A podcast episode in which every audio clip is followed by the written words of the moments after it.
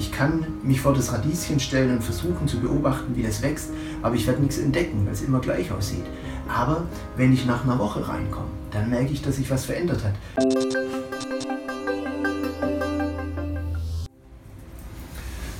Hallo, ich bin hier gerade in unserem Gewächshaus bei mir zu Hause und das Besondere in diesem Gewächshaus ist, dass es kein freistehendes Gewächshaus ist, sondern dass es Wand an Wand praktisch zu meinem Büro steht.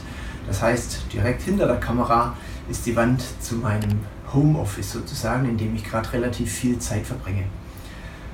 Und wenn ich viel im Büro bin, dann tut es manchmal ganz gut, einfach rauszugehen und ein äh, bisschen an der frischen Luft zu sein. Aber ich gehe dann auch total gern hier rein in unser Gewächshaus. Das hat verschiedene Gründe. Zum einen war unser Frühjahr relativ kalt und äh, wenn ich rausgegangen bin, war es ziemlich frisch, aber im Gewächshaus war es immer so 5 bis 10 Grad wärmer und von daher war das einfach ein sehr schöner und ein sehr angenehmer Ort zum Sein. Und zum anderen ist es so, dass man hier im Gewächshaus ähm, einfach nochmal ähm, ganz konzentriert ähm, Natur einfach beobachten kann, erleben kann, wie Sachen wachsen ähm, und da ganz dicht äh, dran ist an der Schöpfung. Ähm, und insbesondere in einem Prozess, nämlich diesem Prozess zwischen Saat und Ernte. Das kann man draußen natürlich auch beobachten, aber ich finde im Gewächshaus, da sind die Sachen ganz dicht beieinander. Hinter mir zum Beispiel, da hat meine Frau Blumen ausgesät und noch andere Sachen, die einfach später ins Freiland kommen. Und direkt vor mir, das sind die Radieschen. Die sind schon fertig, von denen haben wir schon gegessen. Oder hier ist der Schnittsalat, da haben wir auch schon regelmäßig davon abgeschnitten und dann einfach mittags in Salat reingemacht.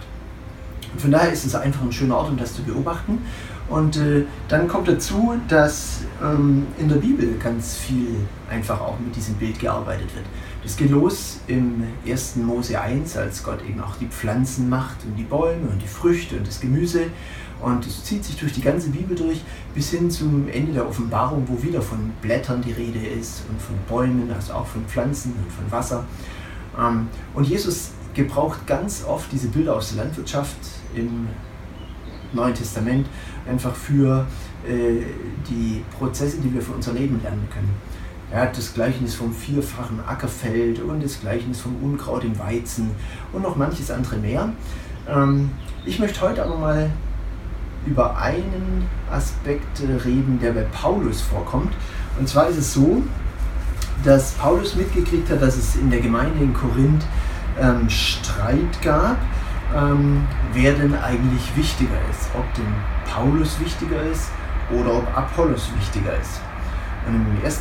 Korinther 3 steht, denn was ist denn eigentlich Apollos und was ist Paulus? Sie sind Diener, durch die ihr zur Vertrauensbeziehung zu Gott gekommen seid, wobei jeder genau die Aufgabe übernimmt, die Jesus der Herr ihm übertragen hat. Ich habe die Pflanzen eingepflanzt, und Apollos hat sie bewässert. Aber Gott ist es doch, der sie hat wachsen lassen. Deshalb ist weder der, der pflanzt etwas Besonderes, noch der, der bewässert, sondern allein Gott, der das Wachstum schenkt.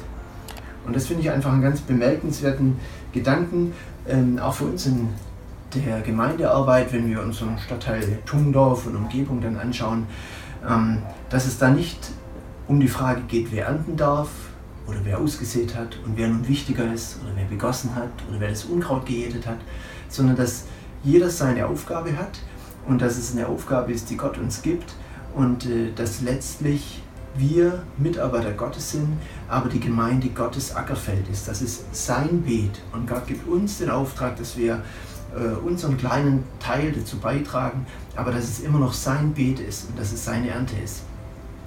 Und äh, Jesus bringt diesen Zusammenhang in Johannes 4 auch nochmal auf den Punkt. Da sagt er, jeder, der in der Ernte arbeitet, wird seinen Lohn erhalten.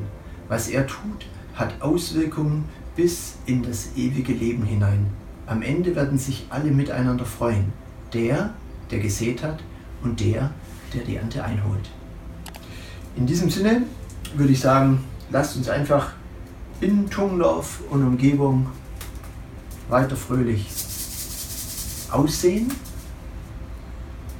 Lasst uns Unkraut jäten, dass die Dinge, die einfach dem Wachstum hin zu Jesus oder dem Wachstum in unserer Beziehung zu ihm im Weg stehen, dass wir die Sachen dann einfach auch entfernen können. Lasst uns gießen. Und dann ist auch noch so ein Geheimnis, lasst uns einfach warten. Weil das Eigentliche, was hier passiert, das passiert nicht, wenn ich daneben stehe.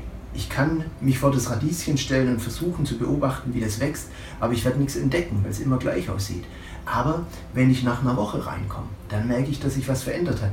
Genauso bei dem Pflücksalat. Ich sehe den nicht wachsen, aber nach ein paar Tagen kann ich einfach an der Stelle wieder was ernten, wo ich vorher noch gar nicht gesehen habe, dass das schon so weit wäre. Und das ist, glaube ich, dieses Geheimnis, dass wir unsere Aufgaben einfach übernehmen, jeder an seiner Stelle, und dass wir dann aber auch diese Zeiten des Wartens haben, wo wir einfach nur daneben stehen und beten können und sagen, Gott, mach du was aus dem, was wir dazu beitragen. Es ist dein Beet, es ist dein Ackerfeld. Und äh, dann äh, können wir irgendwann, vielleicht wir, vielleicht jemand anderes, dann einfach auch die Früchte genießen und uns darüber freuen, mit denen zusammen, die dieses Saatkorn mal in die Erde gelegt haben und noch nicht wussten, was draus wird.